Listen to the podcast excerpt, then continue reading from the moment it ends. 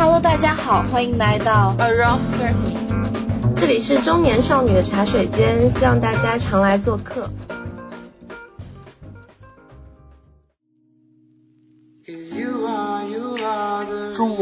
感觉大城市的女性也是越来越不怎么生孩子了，所以说我觉得未来说不定会就是不需要结婚就可以生孩子。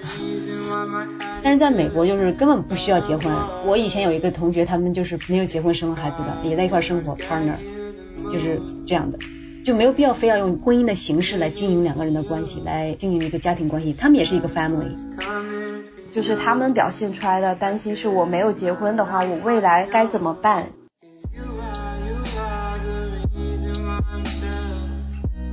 Hello，大家好，欢迎来到 Around Thirty，这是我们的第五期播客。那这一期呢的主播有我 Catherine 和 Doris。那这一期呢，我们很荣幸的邀请到了干哥，欢迎干哥啊、一位在美国的博士大学老师。好的，大家好啊、我是干哥。呃，我现在在美国一所大学任教，同时我是微信公众号“笨妈育儿育己”的博主啊、我在做我的本职工作之余，我会写一些关于女权育儿和女性的成长啊、家庭啊、社会参与方面的文章。很高兴有这个机会跟大家一起探讨婚姻和恋爱的问题。播客呢，主要是啊聚焦于三十岁左右的女性。那因为在中国的话，接近三十岁的女性，或者说嗯、在三十岁左右的女性，她们其实就会一下子很焦虑，嗯、然后有很多困惑。那所以就是说，嗯、当时干哥结婚是因为三十岁这个年龄的枷锁吗？那你觉得为什么中国的女性的结婚自由为什么这么难实现？啊、你这里讲结婚自由是具体指什么呢？自由，我觉得就选择的自由吧，就是说他可以选想结婚就结婚，不想结婚就不结婚。但是我觉得现在中国女性还是说很难逃脱这个枷锁，嗯，对很难有选择自由。嗯嗯，我我是这样大部分啊，嗯，我觉得中国女性是呃，结婚也谈不上自由，就是大家都让你结嘛，你自己也内化里这这种社会的期待，你也会去想结，然后呃，没有不结婚的自由。我当时是将近三十岁的时候，呃，我到就是我不我我不能说我当时感觉到很明显的说啊，我三十岁了，我还没有嫁出去，我必须要嫁出去，倒没有那种程度，毕竟。就是我的原生家庭也是相对开明，他们也没有催婚，没有催婚催生过。然后我自己当时在美国读博士，也呃是成为女权主义者好几年，所以我倒没有那种嗯、那样的一种内在的和外在的压力要我去结婚。但是呃，我现在去回头想，我也嗯不得不承认年龄在其中，在我这个结婚的决定中起了一个很大的作用。假如说我当时是二十岁的话，我一定不会那么快结婚，嗯，再谈几年恋爱也都完全无所谓，因为二十岁的时候，你这个人生的这个给一个女性规定的这个人生时间线上，还不是结婚的年龄，嗯，至少在我们那个受教育程度的那个阶层来看的话，但是三十岁就是要结婚了，而且你面临着一个育龄的问题，就相当于当时我到了育龄，而且我也面临着将来平衡职业和家庭的一个需要。因为我当时在读博，就是想在美国做助理教授，然后很多过来人，就包括我很呃欣赏的一些前辈的老师，他们都会跟我讲说，你如果要生孩子，就要在读博期间生孩子。然后当时我跟我当时的男朋友也也恋爱几年了，然后觉得感情非常好。当时结婚主要是觉得就是是一个默认，就是觉得感情好就要结婚，就是我觉得我就是被放在了那样一个被规定好的人生轨道上，就很顺其自然的就滑进了婚姻。嗯，对，所以我觉得这是我当时嗯结婚的一个故事。嗯，对，其实大部分中国的女性，以至于世界的女性，都是，嗯，就谈几年恋爱，或者是说，嗯，被相亲啊这样认识，然后自然的对。我觉得在中国就是呃，如果一个女人没有特别清醒的认识，加上嗯没有很嗯强大的勇气去对抗这个社会和家庭的压力的话，糊里糊涂结婚生子几乎就是一个必然。我当时也是相当糊里糊涂的。嗯，还有就是我觉得在这个父权的社会里面，就是对女人来说，结婚它并不是一个选择，而是一个要求和默认。就是我们可能我们可能会需要思考和向人解释说自己为什么不结婚，但是却完全不需要思考和解释自己为什么要结婚。就是其实我当年就是就是几乎每个人都在催婚，到了那个年龄之后，如果你有啊男女朋友的话，别人会问你的这个男女朋友，包括你们准备什么时候结婚，问你这些事情。然后如果你没有男女朋友的话，几乎这个话题都会说啊你什么时候找男朋友，你什么时候找女朋友，你为什么不找？然后他们会提建议说怎么样才能才能找到。其实很惭愧，我回想我之前，我觉得我也是其中一员，就感觉好像是没有别的话题可聊，就见到一个人就会去聊别人的婚恋问题。对，我觉得那个环境，在那个环境下，好像就是每个人都在被呃往那个路上赶，都都在往婚姻里赶，被往婚姻里赶。嗯，对的，就比如说我这一次回家，就是我碰到任何一个人都会问我，说呃你谈恋爱没有？你打算什么时候结婚？就这些问题，就好像大家没有其他可聊的事儿了，就只有婚恋，嗯。事业上都会很少问你，不会问那么多。对，就是就是你到了一个年龄之后，在社会预期的你应该结婚的年龄，如果你没有结婚，你这个婚姻问题就变成 everyone's business，就是好像跟所有人都有关系，他们都在讨论，都在 push 你，都在推你，然后都很理所应当的，然后你好像也没有办法去去回绝这种所谓的好心的这种关心，好所谓好意的这种关心，其实是一种压力。嗯，我觉得是一种文化氛围，但我也好奇，就是你是在美国也是这样是吧？因为我我在想，是不是美国会环境更好一点呢？还是说美国还是一样的？好很多。好很多，但是我其实是一个乖乖女。其实我当时的观念里，我已经觉得人生不一定要结婚，也不一定要孩子了。但是当时我跟这个人的感情比较好，我能够预见说他不可能接受啊不结婚，他的家庭也不能够接受。然后我也想我的家庭也不能接受啊我不结婚不生孩子。我觉得我还是就是当时在很习惯的做一个乖乖女，就觉得嗯既然我没我很难去对抗，那我就啊去做。而且我想我当时想的很简单，我觉得就是。我把婚姻当成了一种实验，我觉得嗯不幸福了，大不了就离嘛。我当时这么想，而且我感觉好像就有点交差。就尽管我家人没有给我明确的催婚的压力，嗯，那因为也不光我的核心家庭，还有我的姨呀、我外婆呀，就是这种大家庭的这种压力，我就感觉我好像要交差。就是我觉得我结了一次，我也不用用那些压力，然后将来啊，如果我离婚的话，我就可以再去追求别的生活。就我还是当时还是不了解婚姻到底是一个什么样的东西，以及。从这个婚姻体制里面退出有多么难？如果我当时知道的话，我是不会去进入婚姻的。我会当时就去反抗，而不是说在我结婚之后花了四年的时间去反抗，然后才嗯从监狱里逃出来。我觉得这个代价实在是太太大了，太惨重了。但有时候会不会觉得结婚像一个 K 中国女性的 KPI？你完成之后，你就觉得你达标了，你就心安了。你如果没有完成这个 KPI，你就会觉得。嗯，总有点事儿没完成，我觉对人们觉得说，嗯，你至少是结过婚的，就算离过一次婚都没有关系。就是，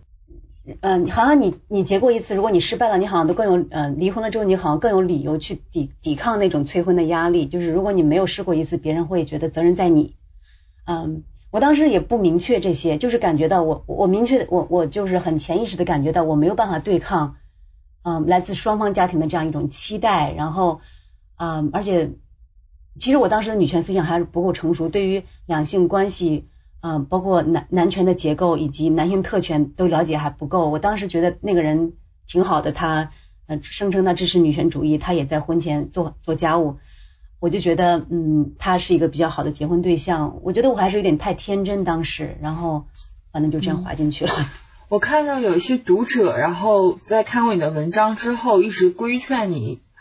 让你相信还有对的男人，但你认为这些对你造成冒犯，然后确实有很多未婚女性，特别是接近三十岁的未婚女性，也憧憬着啊会找到一个好男人结婚，会认为就是不幸福的婚姻是因为你没有找到一个好的男人。那您觉得找到好男人就能避免婚姻带来的风险吗？嗯，我觉得我们先来讨论一个问题，就是说，就是我想先驳斥一个一种观念，就是就觉得好像这个世界上好的婚姻很多，其实这个世界上好的婚姻和幸运的女人是极少极其极其少的。其实放眼望去，我不知道这些女性她们身边到底看到过多少幸福的婚姻，假如说你看到好像很多幸福的婚姻，包括有很多人在网上晒恩爱，其实我想说，那也不一定是真实的，因为女性在这么一个男权的社会里，她们的价值是由啊婚姻和与男人的关系来决定的，所以女人会去表演，因为嗯，就像吕萍在文章里讲的，在这个生存所系的这个主流社会上，我们一定要证明展示自己是美的、自信的、成功的、有人爱的。作为女人，我都见过很多女人，她们我了解她们的婚姻，她们非常不幸福，可是她们在。社交媒体上还是会展现出幸福的一面，所以我觉得，呃，认为有有有好的男人和好的婚姻在那里等着，这是一个迷思，因为这个概率是极其小的。嗯，其次是我认为，嗯，找到一个好男人不能避免婚姻带来的风险。其实我在纽约也见过不少就是幸福的婚姻，嗯，我也不，我也，嗯，我也没有，我也不是说这个世界上完全没有好男人，也有，但是至少在中国社会的话是极其极其少，可能百分之零点零零零零零零一都不够。而且，即便是像我在文章里面写的，在即便是跟好男人的婚姻里面，也有很多的风险。我就跟一个嗯师妹说，她现在婚姻还比较幸福，她的那个伴侣吧，我不想用丈夫这个词，我讨厌这个词。然后呃，也相当于带孩子也比较多，嗯，然后我就跟她讲说，当时我离婚之后，我就说，呃，不管是幸福的婚姻还是不幸福的婚姻，都是束缚女人的。她不一定能够嗯理解，嗯。那我们要不就来慢慢的，我们来，我们就先来就是呃讨论一下为什么好男人不能够避免婚姻带来的风险。我先举一些呃嫁得好的例子，就我在我的那个我是如何成为反婚主义者的这篇文章里，我也谈到我身边的一些好的嗯案例，就是嗯我有几个朋友，他们所谓嫁的也挺好吧啊，老公也是也带孩子也挣钱，但是但是。他们的共同点都是，就是结了婚之后，他们都变成了一个附属，都到了一个附属的地位。尽管是，嗯，即便是这个男的又做家务也挣钱，对这个妻子也很好，但这个妻子其实自己还是有很苦闷的，因为他，嗯，就是婚姻，他是会，他是去鼓励女人去放弃自己的事业，放弃自己的生活，然后围绕着这个婚姻、这个男人和这个孩子转的。他们的生活圈子都变得非常小，然后自己也有在职业上没能够实现自我的这个苦闷。然后我当时就嗯就在想为什么会变成这个样子，我就发我就觉得是嗯其实你个人去对抗一个体制是很难的，这个体制它是要把女性放在一个附属的位置。比如说在美国的话，你结婚之后你要从夫姓，即便你自己觉得你是一个独立的个体，在社会看来你就是这个男人的嗯财产。尽管美国社会比中国社会还要呃相对来说平等一些。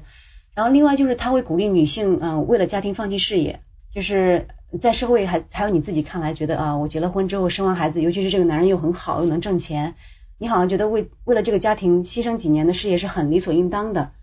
但是等你过了几年之后，你会发现，嗯，他在外面的世界变得很宽广，但是你自己的世界变得很窄。这还是一些就是在婚姻还相对比较幸福、没有出现变故的情况，你会发现这个女人已经成为婚姻的这个牺牲品，在这个婚姻里面，嗯，付出了很大的代价。然后还有另外一些案例是。我有一些朋友，他们就幸福了十来年的那种，但是有一天就是，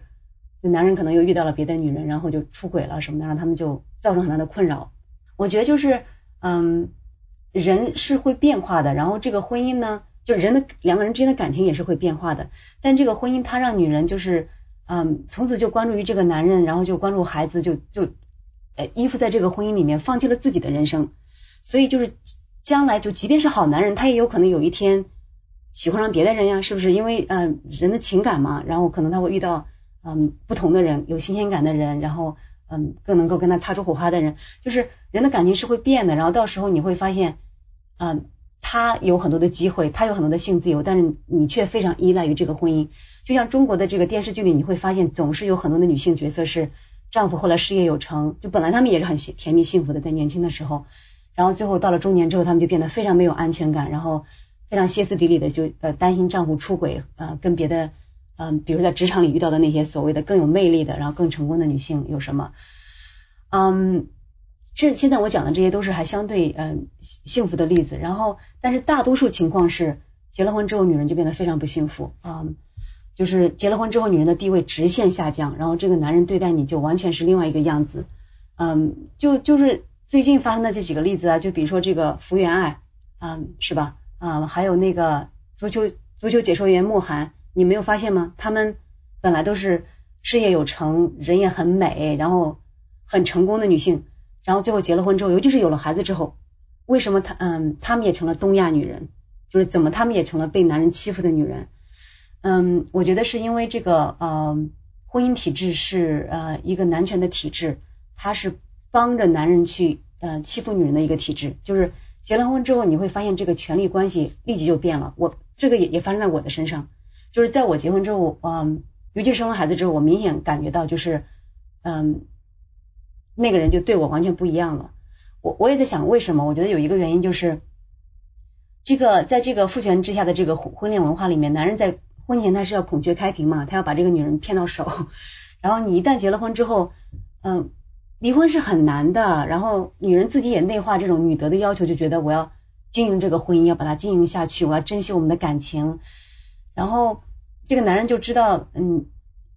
你他看你那么死心塌地的样子是吧？然后同时他也知道你也不容易离婚，尤其是你有了孩子之后，嗯，这个社会的观念也教给我们，教会我们，教给我们女人说，嗯，你离婚会伤害孩子，然后嗯，不能让孩子没了爸爸，然后然后你也跟对方的家庭也建立了一种亲属的关系，他们也他们也可以对你施加压力，然后你的家庭里面也会，嗯，就是这个在这个社会看来，总之离婚还是一件羞耻的事情，嗯，丢人的事情嘛，所以。两边家庭都有可能会维护，劝你们不要离呀，什么什么的。所以，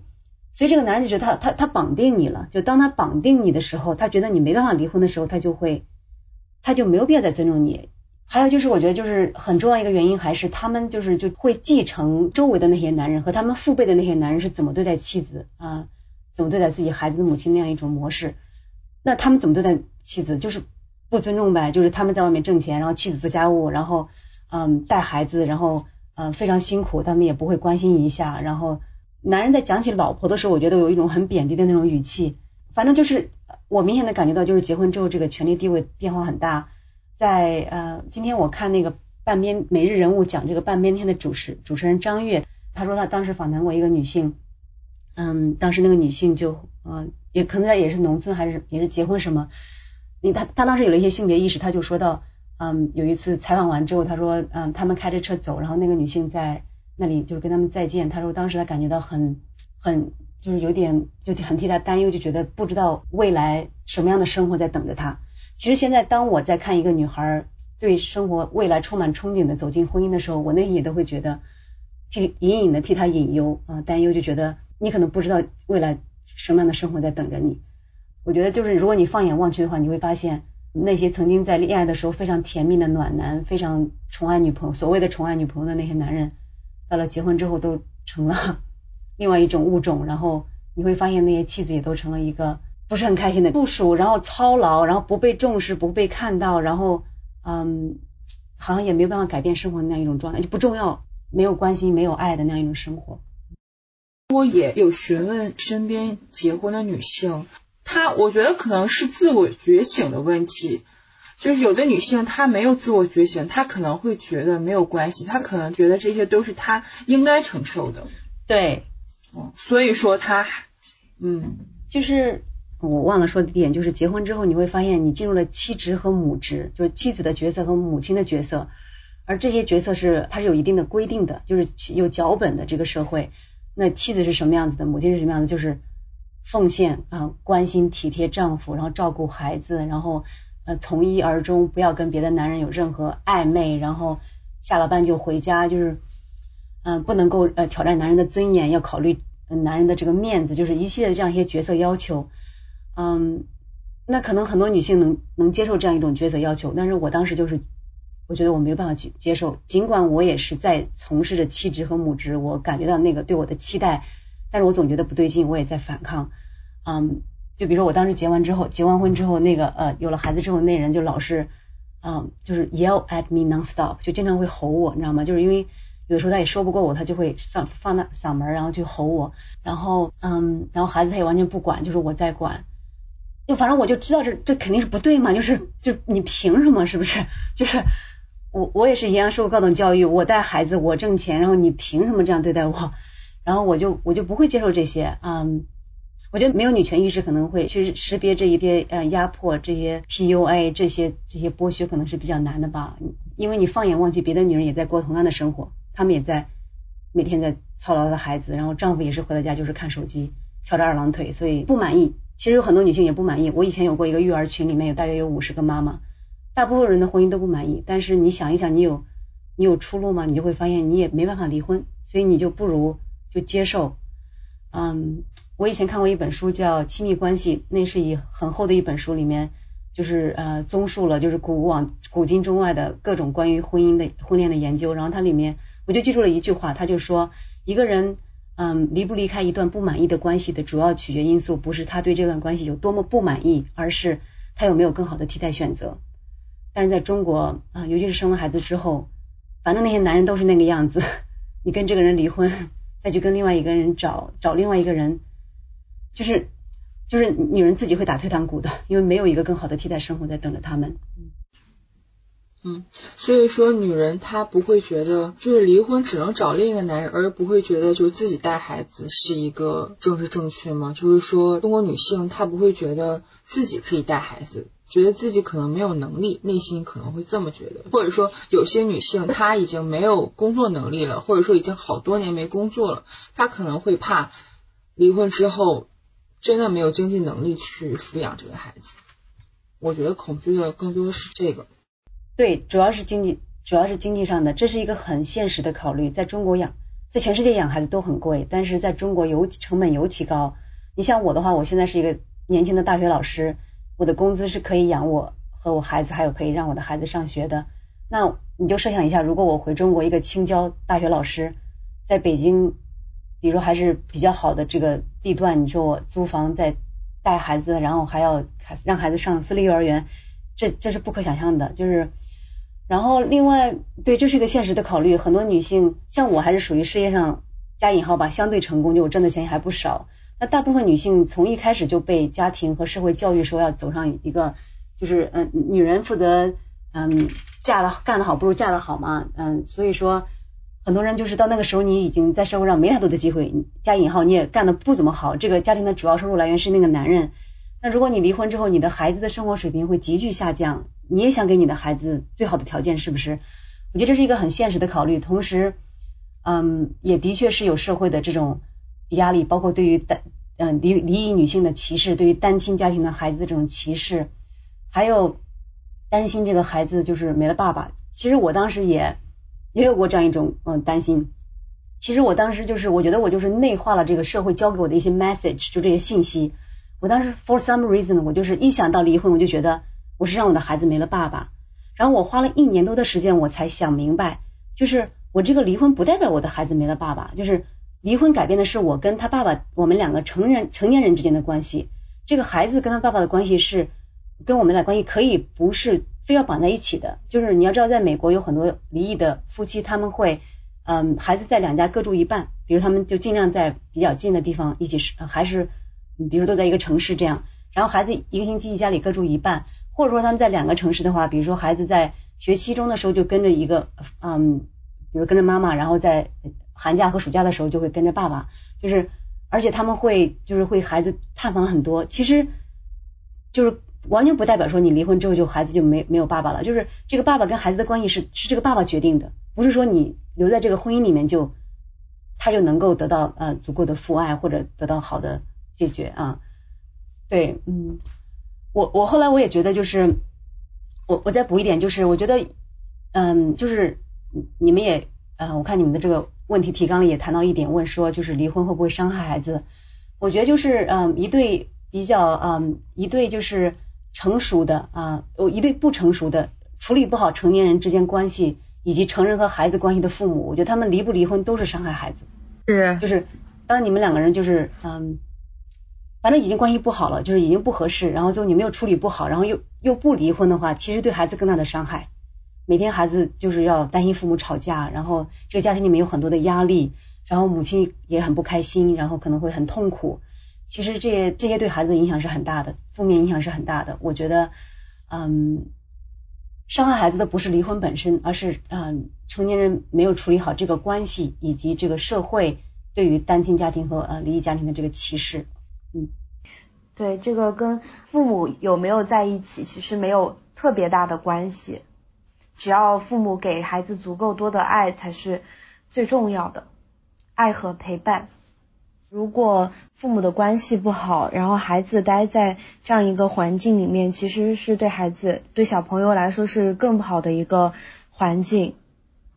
是更加不好的环境。如果你要是去豆瓣和微博上，你就会去看那些，他们很多人都会说，嗯，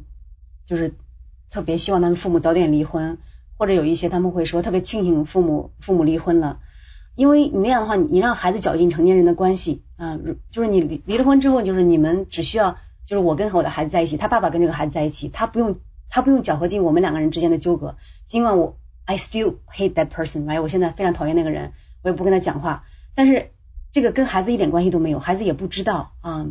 我还是会跟他讲说，爸爸也是很爱你的，妈妈也爱你，姑姑也爱你，奶奶也爱你，爷爷也爱你，我们所有人都爱你。妈妈跟爸爸只是不生活在一起了而已。嗯，然后我也给他读那些比较进步的绘本，里面就会讲说。嗯，有些有呃有些家庭就会住得很近，住在一起；有些家庭就住得很远。然后我也会跟他讲说，就像嗯小姨也离我们很远，她在北京，是不是？然后我说，那爸爸啊在嗯另外一个地方，然后奶奶在另外一个地方，But we're still family。嗯，就是所以他嗯他接受的非常好。我觉得这个孩子必须要成长在完整家庭，这完全是一个迷思。就是所谓的这个完整家庭，其实家其实家庭的形态可以是非常多元的。然后孩子也不需要特定的照料人，我我可以给你们举一些例子。我在纽约这个地方还相对比较进步和多元，就在我孩子比较玩的比较好的家庭里面啊啊，我就给你们讲讲他们家庭现在有多么多元。一个小姑娘，嗯，D，她是呃单亲家庭，就是她妈妈是嗯就是用捐精生的，她就她没有爸爸。啊，然后也非常开心快乐的一个小姑娘，然后。另外一个小小男孩 R，他是一个黑人的小小孩，他是被一对白人的夫妻领养的，就他父母啊，当时不能生孩子，然后非常开心，非常有爱，然后父母特别爱他，我嗯，我孩子整天跟他一块玩，然后还有一个小男孩叫 N，他是爸两个爸爸是同性恋家庭啊，也是非常开心和快乐的孩子，还有一个小小小男孩，他叫他叫 I，他是。同性恋妈妈的家庭，然后而且是同性恋妈妈，在他十一个月的时候离婚了。现在是啊，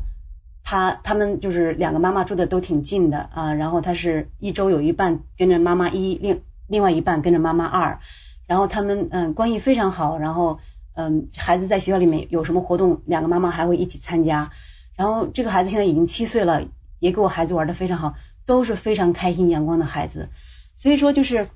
所谓的离婚伤害孩子，其实其实不是说呃婚姻的形态或者家庭的形态本身伤害了孩子，而是这个人们的观念、人的偏见，就是知道那种偏见去伤害孩子。如果孩子从一开始就明白，嗯，家庭的形态是多元的，他会觉得完全没有任何问题。There's nothing wrong with my family. There are different ways to be a family. 所以说，嗯，对，嗯，这是我的观察。然后我的孩子。非常开心啊，非常有安全感，非常嗯社交社交达人，非常 popular，非常受欢迎。我们一到周末都约好多人约我们约 play date，我都应付不过来，就经常说不好意思，我们去跟另外一小朋友玩了，就这样。嗯，他在班里面，我觉得属于基本上就是最有安全感、最快乐、最最最最自我，然后最有主见、最嗯擅长表达自己的一个孩子，我觉得是。通过老师给我的反馈，还有我对他的观察，孩子就是他所需要的，就是嗯，孩子的成长就他需要爱，他需要被好的照料，be well taken care of，然后他需要一个稳定和安全的环境，他一定要有个 stable environment，这个环境里面要没有压力，就是如果是有暴力或者有大人的争吵，然后他就会有压力，就是如果是嗯，在一个有爱、被好的照顾又又稳定而且安全的一个环境里面，不管这个家庭里面是由两个妈妈，两个爸爸，一个妈妈，一个爸爸，或者是妈妈跟姥姥，妈妈跟奶奶，什么这样的组合都没有关系，甚至是奶奶跟爷爷，姥姥跟外婆一起，呃，或者是一个叔叔来照顾都没有关系。孩子并不需要特定的照料人，他需要的只是知道他自己是被爱着的，然后他被好的照顾。对，需要一个很稳定的一个安全感。对，就是我还有一个问题，就是我这一次回家回老家嘛，呃。外婆就跟我讲，她很担心我之后就是不结婚的话，那我老了之后，呃，我该由谁照料？就是她会很担心这个问题，也没有一个互相陪伴的一个人，所以，就是他们表现出来的担心是我没有结婚的话，我未来该如该怎么办？是这样一个担忧。那对，想听听干哥的一个分享，就是关于这个的看法。呃，这也是一个迷思，这是一个父权社会建构出来就是骗女人的。就你，你就放眼望去，你看身边有几个是老头照顾老太太的？你也可以问你妈妈、爸爸照顾你了吗？你可以问你的姥姥、外婆、外公照顾你了吗？我我也给引用一个数据啊，这是前呃一个博主叫少女大狮子，他引用的一个数据，他说已有不少数据显示，当女性被诊断出诊断出重病时，遭遇离婚的概率比男性要高出数倍，甚至九成重病离婚案件中，生病的一方都是女性。当然了，这是美国的数据，中华传统美德地区我不敢妄议。就是你，你看看有几个是 女性生重病，男人在照顾的，或者老的时候，女性本来就比男人活得长，全世界都是这样。然后，嗯，反正这不是一个事实，这只是一个迷思，骗我们的。对，我可以用这个你这个数据去反驳一下他们。其实我想过，就之后可能会去。嗯，入住养老院啊，或者是和姐妹一起住啊，这样子就不一定说是要以结婚这样子的一个方式去呃达到能够得到互相陪伴，而且他们觉得说，呃，如果我没有结婚，就是我没有另外一条路了，那嗯，可能就是关于我未来就是没有孩子的话，那又是该怎么办的？这个。就是这个社会该该怎么运转下去，就是会有各种各样的想法，然后也会也会威胁我说，如果你你不结婚的话，就是你以后就不要回来了，就是我们我我都不会认你我，就是认你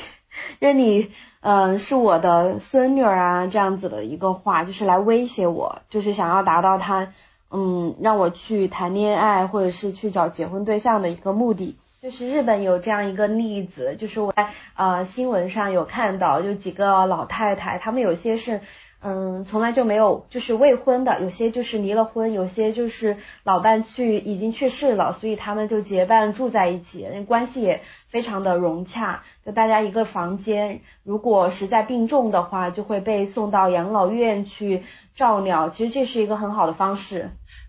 对，嗯，中国古代就有自梳女的传，就自梳的传统嘛。有一些女性就决定不结婚，那个时候他们已经看透这一切。嗯，未来这个机构养老肯定是一个趋势。就即便即便你有三个孩子，他们也没有空到时候来在你床前照顾你的。人家也说床前百日无孝子，咱们也不想给孩子增添负担，是不是？所以我觉得，就像我的话，我有一个孩子，我就想多攒钱，然后将来就实在就是老的不能动了，就去养老院，嗯，他能来看我一下就好了。就是中国呃上一代的女性啊，因为她们的生世界是非常非常窄的，就只有家庭，只有孩子，只有老公，所以她们也很难想象我们这一代的生活。其实当一个人他的精神世界非常富足，他有很多友谊，很多在男人之外的社会关系的话，你不会觉得孤独的。我觉得，反正我觉得就像像我的话，我很难想象我有一天会会会无聊、会闲、会孤独。我每天都有很多事情要做，然后很多书想看，很多电影想看，很多文章想写，就是。不需要一个男人在我的生活里面，嗯，让我不孤单。我不需要去跟那个男人去纠缠对抗，不需要他来打发我的时间。男性气质的建构依赖于几个主要的支柱，一个是，嗯，要经济上成功，要有钱啊，有事业，嗯，另外是要有权利，要有 power，要有地位。嗯，即便在外面没有地位，即便在外面是一个 loser，到家里面至少是能欺负老婆是吧？啊，打老婆啥的，吼老婆，对，至少还有一个。对，就感觉自己像个男人。然后另外一个就是暴力，嗯嗯，男性气质的内生的呃，其中应有之意就包括暴力，有种，敢打架，然后不能让女人就是嗯，不能让女人骑到自己头上啊，不能让女人嗯挑战自己，所有那些，其这些这些观念其实嗯呃残余很多，嗯，就像我前夫他还声称支持女权主义。在结婚前的时候，结婚前的时候有一次我们去他家里，就当着他们亲戚的面讨论到一个什么问题，我就跟他争论起来，显然是他错了，然后我就我觉得很我就觉得很震惊，就他怎么可以嗯逻辑那样嘛，我就跟他争就是跟他争辩，然后后来他就跟我讲，他说你竟然当着别人的别人的那样的面跟我吵跟我吵架跟我争辩，我当时特别特别震惊，你知道吗？其实这都是 red flag，用英文说就属于这种都是信号，这种征兆不好的征兆。但当我的我当时没有没有能力去识别出来，我当时觉得特别特别震惊，你知道吗？就是我从来都没有想到啊，我不能跟你争辩吗？就是我本来是，其实我，嗯，anyway，就是本来其实我我一直都属于在事业上和学业上比他好的状态，你知道吗？就是我突然有一天，哦，我要我要我我要在你面前顺着你，就是呃，我我我本来就不觉得就是争辩本身就涉及到什么面子的问题，anyway，就是嗯。男人他自己也受有毒有毒的男性气概的嗯伤害嘛，就像我前夫，我觉得他自己搞砸了嘛，就是把把这个婚姻搞砸了。他不想离婚的，那是我坚持要离婚嘛。但是嗯，就是人家说女人现代化了，男人还在清朝嘛，那没办法，我不可能就这样陪着你耗一辈子呀。我我干嘛把我的人生搭在搭在你身上是吧？对。对，其实这个其实对。嗯，很多男性来说也是一种压迫吧，就他，嗯，就对男生就有一个要求，就是也必须要有一个男子气，就是让他看起来像非常强大，有像一个男男男人一样，就是这种这种话术。刚才干哥谈了离婚，然后。我就想说，大家都知道，您可能也知道，然后今年一月初，然后中国这边，然后离婚冷静期的一个实行，可能我们恐惧的是它背后的一些威胁。那你觉得你怎么看待这个结婚冷静期？你觉得在美国离婚会对女性更友好吗？呃，好，我先聊美国的离婚，然后我再谈中国的离婚冷静期。其实，在世界各国离婚都不容易，嗯。这整个世界都是父权制体制的，都是一种违婚的一种呃体制，呃政策也都是违婚的。包括在呃，我记得在嗯一个老师的文章里面谈到说，可能是上世纪六七十年代还是七八十年代，反正就是也是婚姻示威吧。然后包括美国这些国家都采取了强化家庭的政策，就是可能给呃家庭更多的优惠，比如说更多的税税率优惠啊各方面的，然后啊试图让让人们不要离婚。嗯，美国也变政策在变化。以前呢，就是可能可能目前在有一些州也是，就比如他要求你要分居一年才能去提离婚，然后你离婚也要呃找一个理由啊，比如说有要有过错，就是必须得，比如说家暴，然后出轨或什么的，他就没有说就是感情破裂，就是就是感情就是关系破裂啊，不需要什么原因这样一个选项，就也是很难。然后尤其是女性，就像我当时我自己又没有经济能力搬出去自己租房带孩子的话。我还要先跟他分居一年，我我都没这个条件，你知道吗？经济上你都没这个条件，然后而且美国离婚你也要找律师，是很复杂的。美国是一个法治社会，然后律师也超级贵，一个小时一个小时的咨询费要四百多美元，嗯，所以你离个婚就是要花很多钱，嗯，也不友好。但是现在政策在变，嗯，在变好。就比如说在二零一零年还是二零一三年的时候，纽约州开始实行无过错离婚，就是不需要理由。嗯，我只需要说，我跟这个人的感情破裂超过六个月，就可以去发要离婚，而且，嗯，而且不，嗯，不管这个男人想不想离婚，嗯，我要离婚这跟他没关系，就是我要离婚，我的律师给他啊发那个要离婚的这个传票，然后他就啊他他他有义务在四十五天之内回应，如果他不回应，嗯，那么我这个离婚我就进入了一种叫 default 状态，就是默认状态，意思就是说，呃，我现在就是我想干嘛干嘛。就是全部的决定权在我这里，我会离婚成功，然后我想要孩子的抚养权我也能拿到，我想要所有的财产我都能拿到，就是所以说他是必须要回应我，就是嗯，当时他也威胁我来着，他说你你休想，他说在孩子十八岁之前你休想要离婚，我就想说这可不这是你说了算的吗？这可不是中国了，这也不是你村里了，你知道吗？我就是那样，我就嗯走程序了，律师说就不用管他，我们就走程序。嗯，补充一点，刚才那个离婚的美国给离婚设置的障碍在。大多数州吧，他都要求说你在这个州居住居住满一年以上，算你算本州居民了，才能在这里发要离离婚。比如说我们当时从另外一个州搬到了纽约，我那个离婚等了八个月才去发有那个离婚，就是因为我们还没有在纽约州住满一年，我没有办法去发邮，所以我当时也是痛苦啊，就不得不跟这个人在一个屋檐底下，因为现在还是在婚姻关系里面，我没办法让他走，就是他还有权利住在这里，尽管他也钱也是我出，钱也是我挣。嗯，房租也是我交，但是他有权利啊，因为在法律上他有很，在法律上他跟我是夫妻关系，他享有很多权利，所以也没有办法。就是在美国还是也不离婚也不容易，但是呢，不会像中国这样，就如果你要有家暴的话，那肯定是立即就办，然后，如果你要是自己请不起律师的话，你收入太低的话，律法庭会派会给你派一个公益律师。嗯嗯，在中国很多人很多女性不敢离婚，是因为比如说她挣的钱不如男方多，或者她成了家做了全职妈妈做了很多年之后，你你一旦要提离婚，这个法庭就会把这个孩子判给这个父亲，就是他会判给这个经济条件更好的一方，那就是这个男人嘛，基本上就是让女人没法离婚。但在美国不是这样的，就是假如说一个。呃，一个丈夫挣钱很多年，这个妻子做全职妈妈做了五年吧，或者十年，在判离抚养权的时候，这个孩子是一定会跟着妈妈，就是他是从这个孩子的最大最大利益最大化来嗯来判定的，就是因为孩子一直是妈妈抚养的，跟妈妈感情更好，然后他就会把这个孩子倾向于判给妈妈，然后同时呢要这个男人出给这个这个妻子出赡养费，就是离婚之后这个男人要保证这个妻子在呃离婚之后的生活水平不减。你的婚姻存续的时间越长，你付赡养费的时间要越长。另外，这个男人要付很多的抚养费。嗯，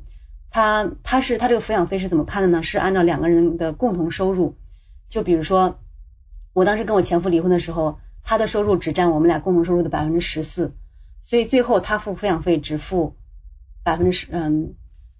我我们这个情况太极端都没法说，就是因为他他还是学生，没什么收入，所以他基本他分两部分，一部分是基本抚养费。他一个月只需要付二十五美元，就是吃住衣服这三项就包了，然后其他花销他只需要付我花我给孩子花的钱的百分之十四。就说假如说这个假如说这个男人嗯这个妻子是不挣钱，这个男人挣很多钱，最后抚养费就是将来离婚之后这个孩子所有花销的这都要由由这个丈夫出的。对，所以说在这个呃离婚的时候可能嗯就是女性在抚养权的问题上包包括经济上可能就不会那么不公平，嗯会有一些保护。嗯，或者就是相对来说，其实中国以嗯嗯以前按说就是自愿离婚的话是更容易，就相当于即便就是两个人想离婚，直接去民政局就好了，就两个人自愿离婚就很容易。但是如果这个男人不想离婚，有一方不想离婚就会很难。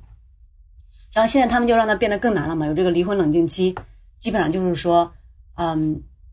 我的理解是这个政策是两个人嗯。就是自愿离婚的话，说要登记了之后，要不你们讲一下这个政策是怎么样的，什么样子的？我有点不太清楚了。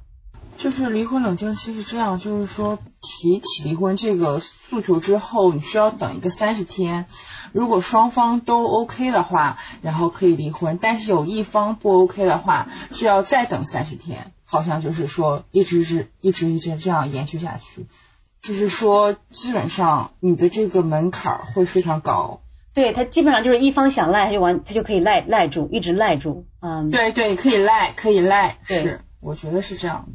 嗯，那这个事情，这当然是很坏的一件事情。嗯，中国百分之七十的诉讼离婚，就是提出离婚的都是女性，是女人更想离婚。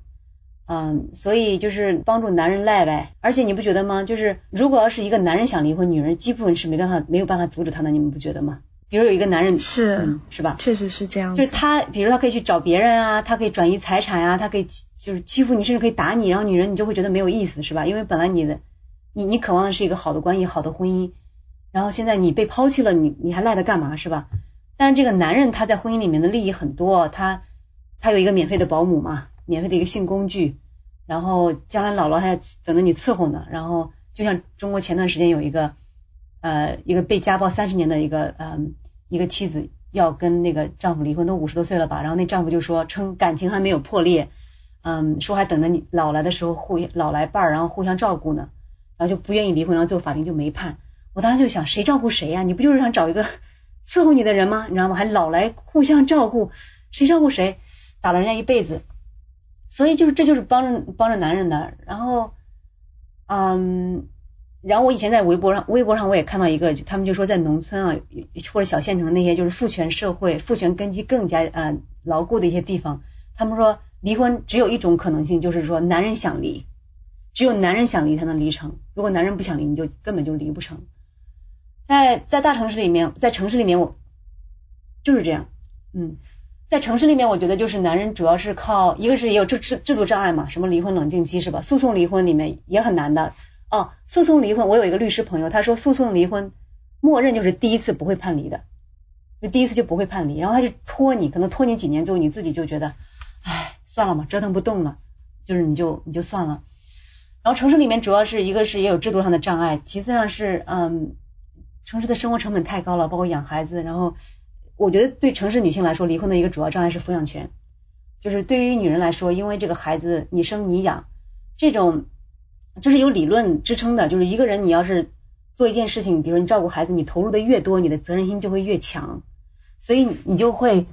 你就会很怕失去孩子的抚养权。就像我也是，我也很怕失去孩子的抚养权。那并不是因为我非要跟这个孩子在一起，或者说我嗯我情感上就特别特别需需要跟这个孩子每天在一起。其实我个人是非常讨厌养孩子的一个人，我根本不享受养孩子。但是我要这个抚养权，主要是因我的责任心。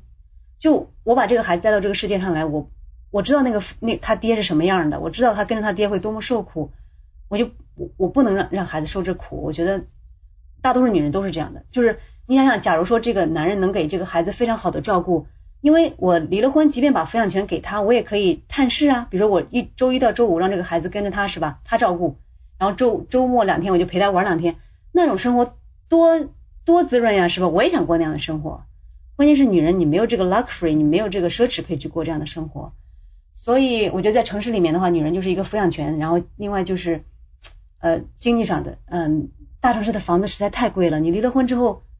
你就没房子，没地方住了。就我听说最近上海是规定离婚之后三年是不准买房，是吧？是不是？对，所以你你说怎么离婚？太多的现实的和。经济上的各方面的障碍，对，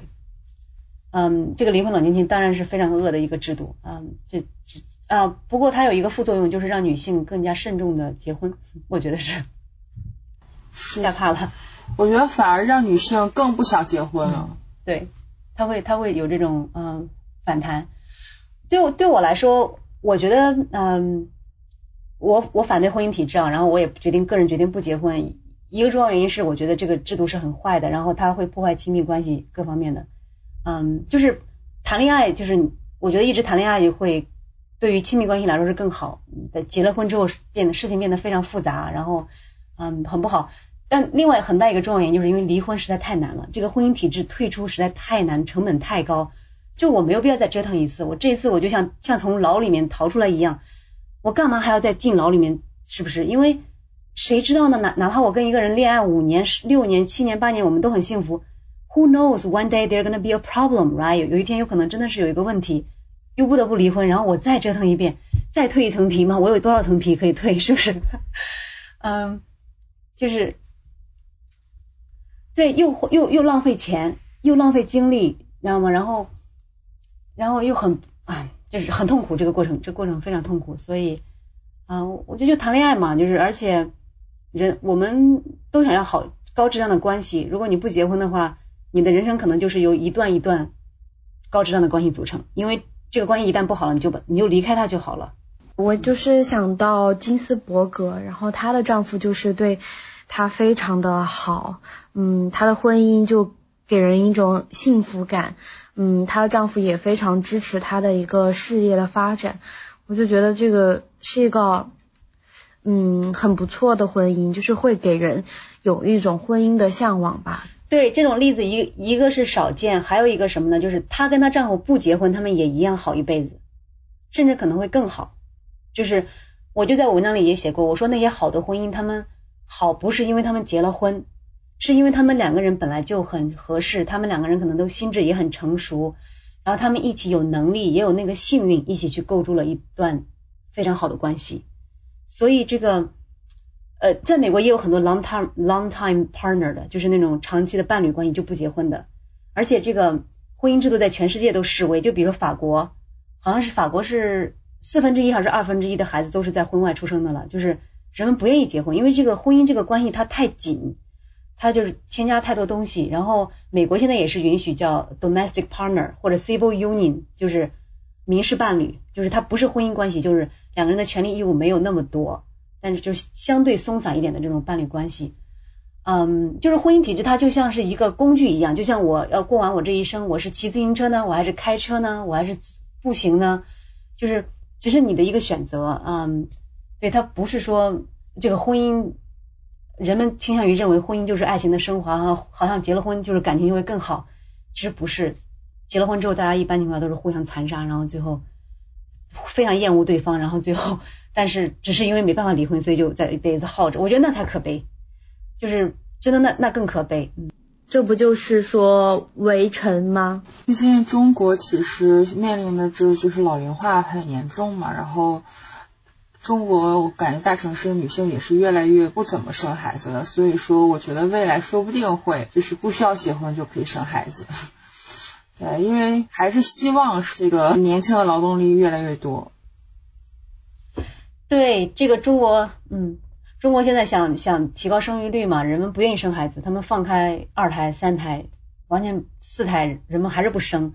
然后就有人就提议说应该放开非婚生育，就是。因为人们不想结婚，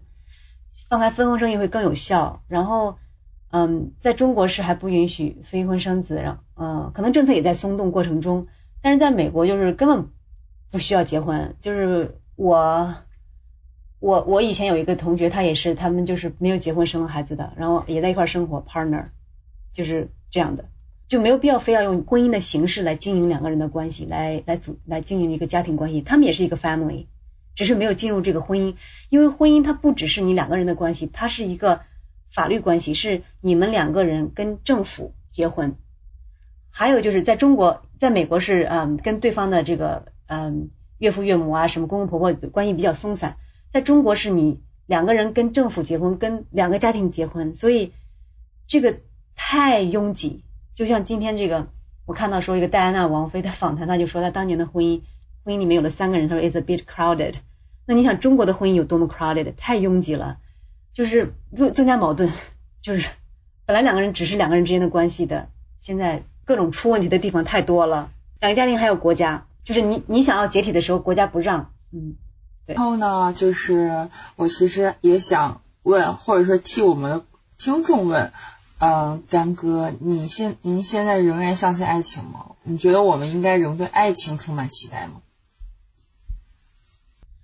嗯，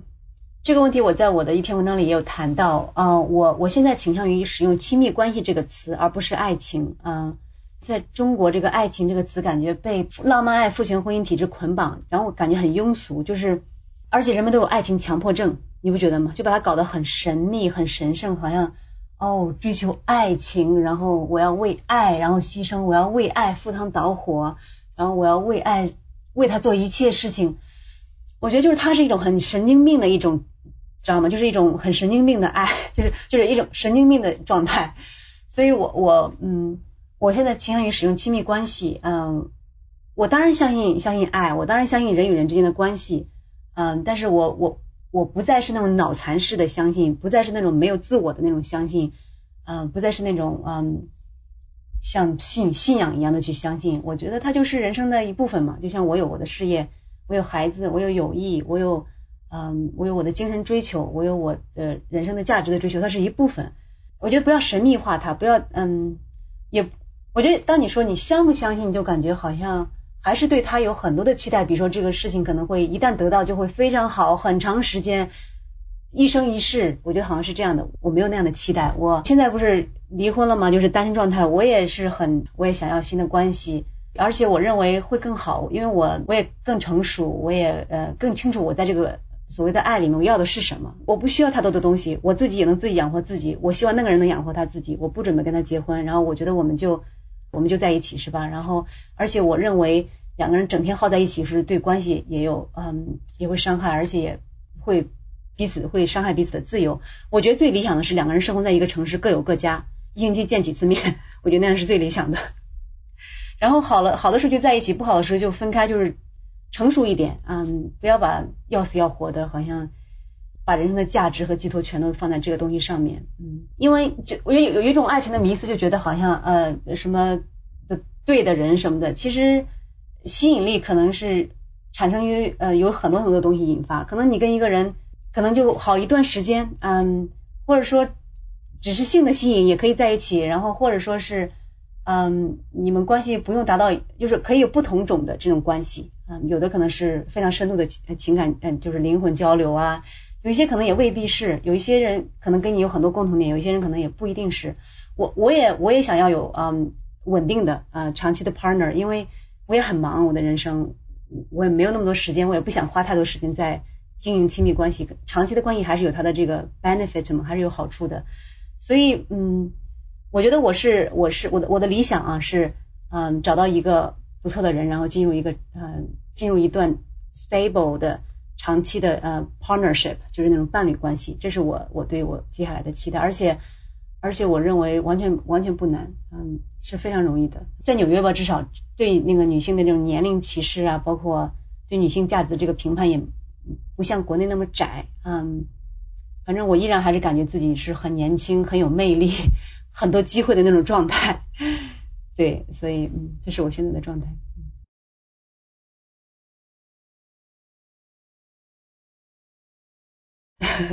是啊，魅力的来源又不只是外貌和青春，那太单薄了。如果一个人只能看到，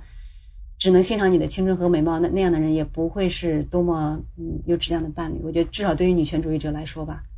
嗯，我我我还是想要多一点，嗯，想要关系里面多一点，而不只是真的太矮化人了嘛。就是我我又不是一个物体，是吧？就是供你观看的。如果你不能够看到我其他方面的价值，那我也懒得在你身上浪费时间。对，对，是的，美不只是外貌的一种，还有嗯心灵内涵里面的美。对，我觉得。是，我也觉得就是关于这个亲密关系的嗯经营啊，就是一段亲密关系的质量嗯，其实它主要不是取决于最初的那个化学反应，最初的那个吸引力，而是取决于两个人的你的价值观是不是一致，你们各自是不是呃很独立，然后你们的人生各自是很饱满的，不依赖于对方的，然后你们两个人的是品行是什么样子的啊？有嗯有没有经营关系的能力，是不是有经营这段关系的意愿？所以这才是最重要的。我我当年跟我前夫也化学反应非常强烈啊，觉得找到了挚爱，找到了灵魂伴侣。然后后来我特别失望，然后我就有有一段时间，他要他如果对我说爱，我非常愤怒，我就说你一点也不爱我。然后如果这就是爱的话，我不要。然后我有一段时间我就说，我说爱情就是个屁，在我眼里。我我我说就是你知道吗？就是哎，我需要你尊重我，我需要你善待我，我需要你把我当一个人来对待，而不是所谓的你那个。从你的视角的居高临下的所谓的爱，就比如他就会给我买很多衣服，你知道吗？就是不经我同意买一些我很讨厌的衣服。我跟他讲说，我说我不需要这些东西，他还是买。所以你说这是爱吗？你根本都不尊重我的意愿，这叫爱吗？只是你单方面的满足你的需要，对。或者就是说他还是权力欲很强，你知道吧？就算就算所谓的对你好，所谓的爱，他都一定要用自己的方式来，他都完全没办法。He doesn't listen, he just doesn't listen，他绝对不听你的，他不听你说话，他。他不听你的意愿，他就看不到你，就是，所以这些这这种这种这种直男癌的一厢情愿的所谓的爱，真的是越演越好，对。对，我觉得这关系就是，呃，两个人是要去互相经营的，而不是说，嗯，我看到你，你看我，我们俩互相喜欢了，就都是很随意的去相处，不是，就是需要大家都去用心去花心思的东西。那不是爱，那是控制，那是。还是满足自我的需要，这个爱所谓的还是关于他自己。就比如说，他认为他他有他当时他特别享受那种他偷偷给我买东西，然后他他他意淫说我会感到非常感动，然后去感谢他的那种状态，你知道那种那种 fantasy 那种幻想，他沉浸在其中。我一次一次告他就病态到我感动，我非常愤怒。到后来他给我买了之后说他都他买了东西之后他都不敢拿出来，他还要接着买。你说这个人是不是有病？这种爱我们宁愿不要，就是到一种病态的地步，他只能看到他自己。It's all about him, not me。就是，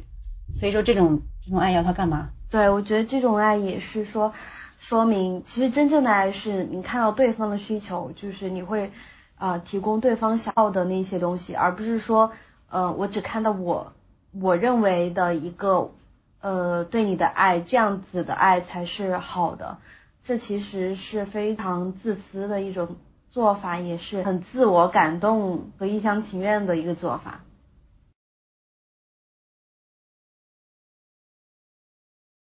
因为因为这个社会和家庭太宠爱他们了，从小到大的时候你不觉得吗？就是他们就是中心，就是就是从小到大就是家庭，因为他是个男孩，家庭和社会都特别优待他，地位明显比男女人高，他自己能感觉出来，他能感觉到他自己是 special 的，因为他是一个男孩，知道吗？就是所以说。我觉得他们太，他们他们被宠被溺溺爱就就坏了，就是就看不到别人，就是 it's all about them，惯坏了，特别 self-centered，特别自我中心，然后呃特别自私，然后也从也不承担责任嘛，在家里面也没有让他们干家务，然后带孩子这事儿也跟他没关系，做饭洗衣也跟他没关系，所以你说他们到结婚之后，他们怎么可能成长为好的伴侣？这怎么能够成长为好的父亲？就是这个环境就没给他那种条件。而且当女性进入职场之后，特别是在三十岁之后，就是嗯，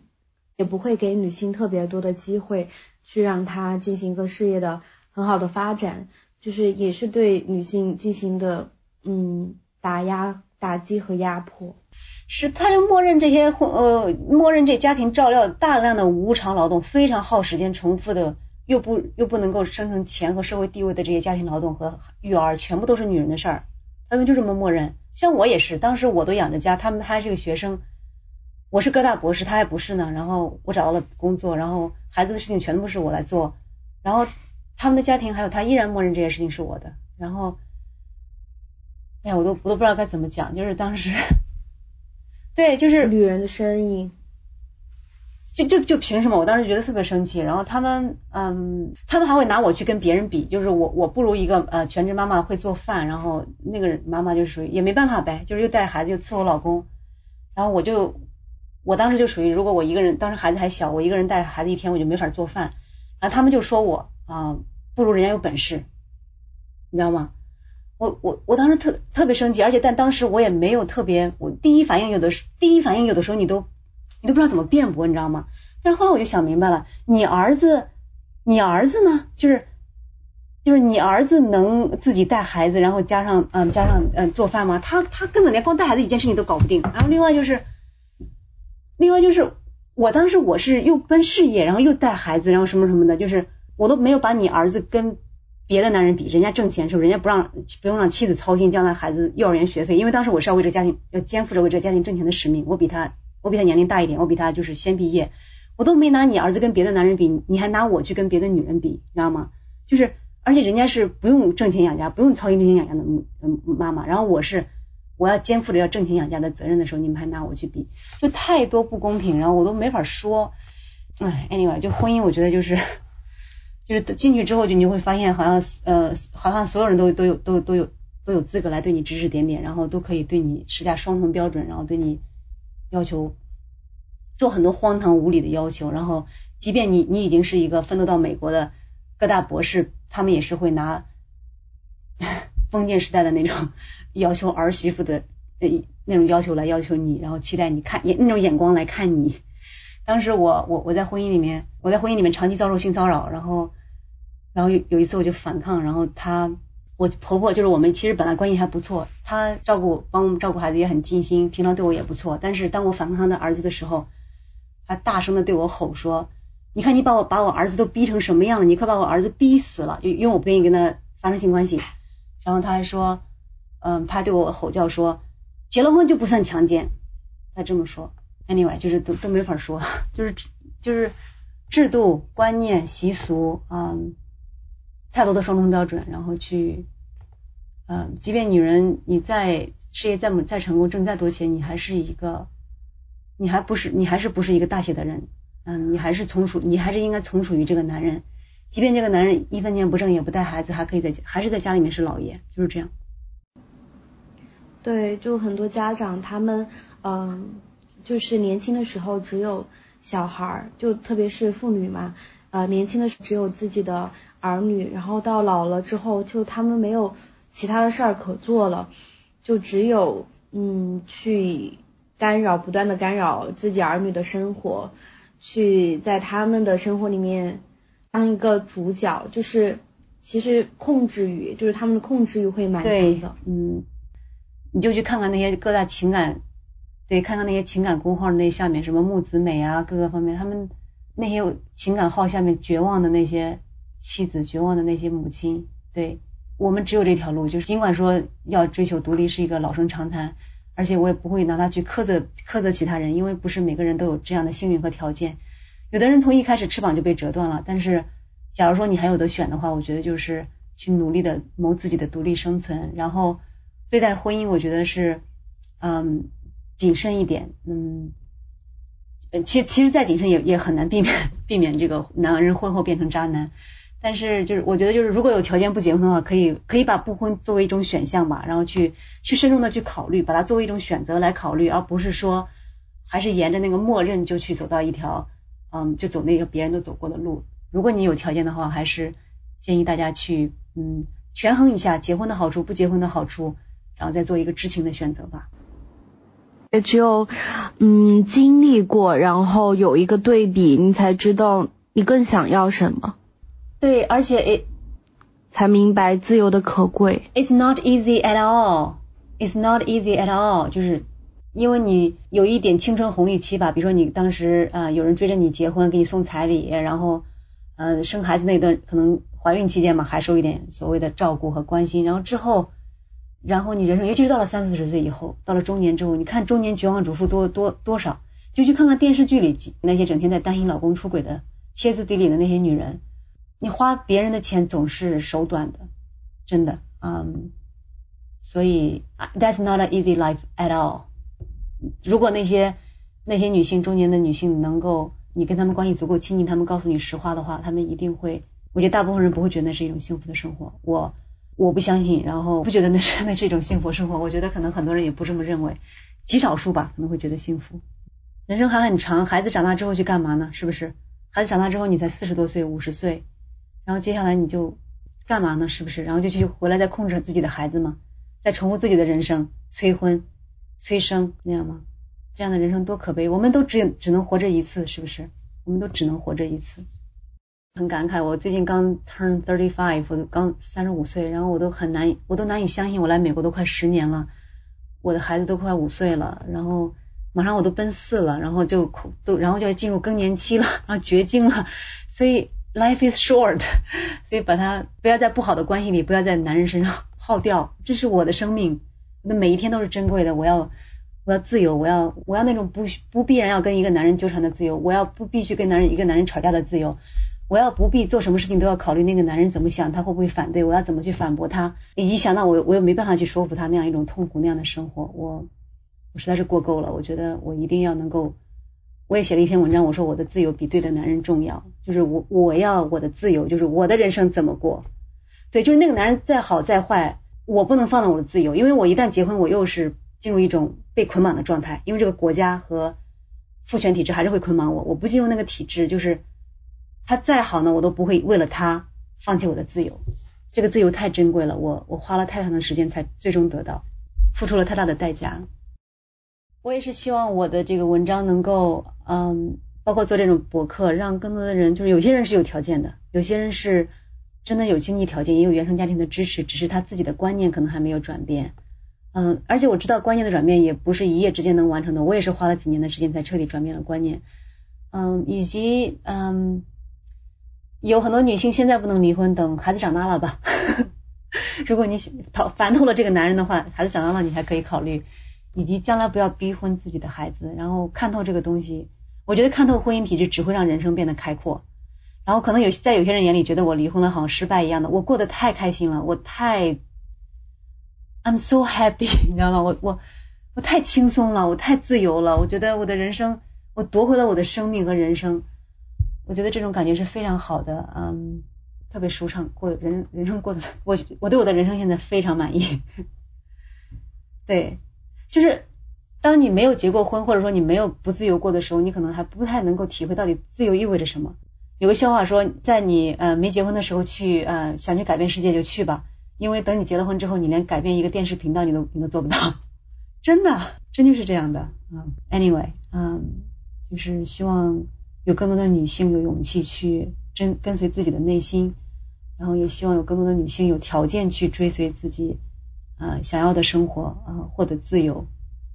就是我们值得更好的生活，我们值得更好的人生，我们值得更好的亲密关系。而我认为这个婚姻是很多时候是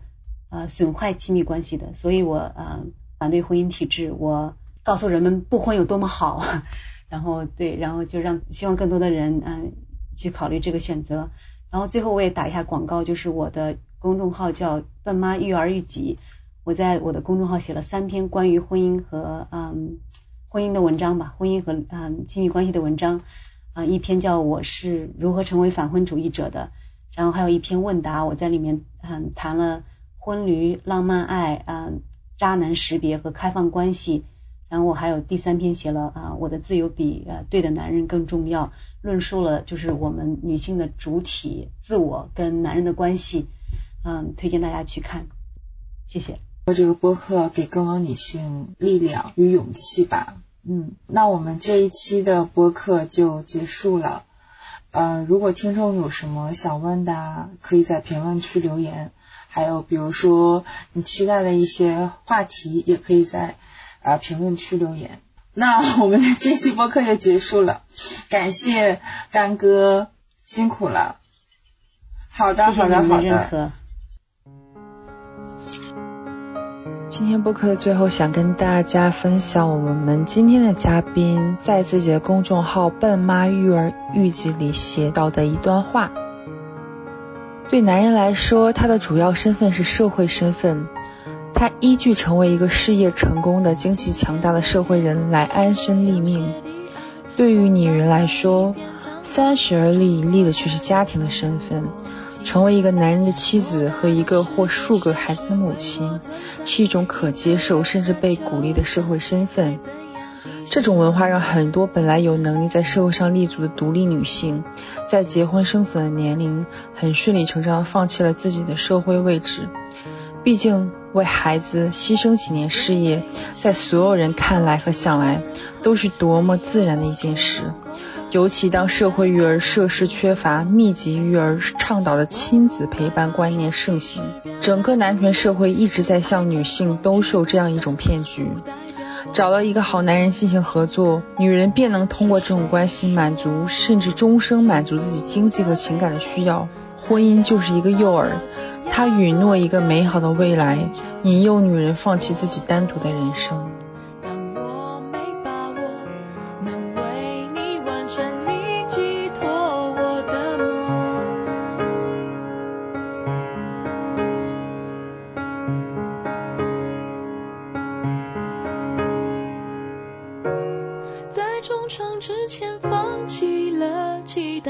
转身时，又忘了留下美好姿态。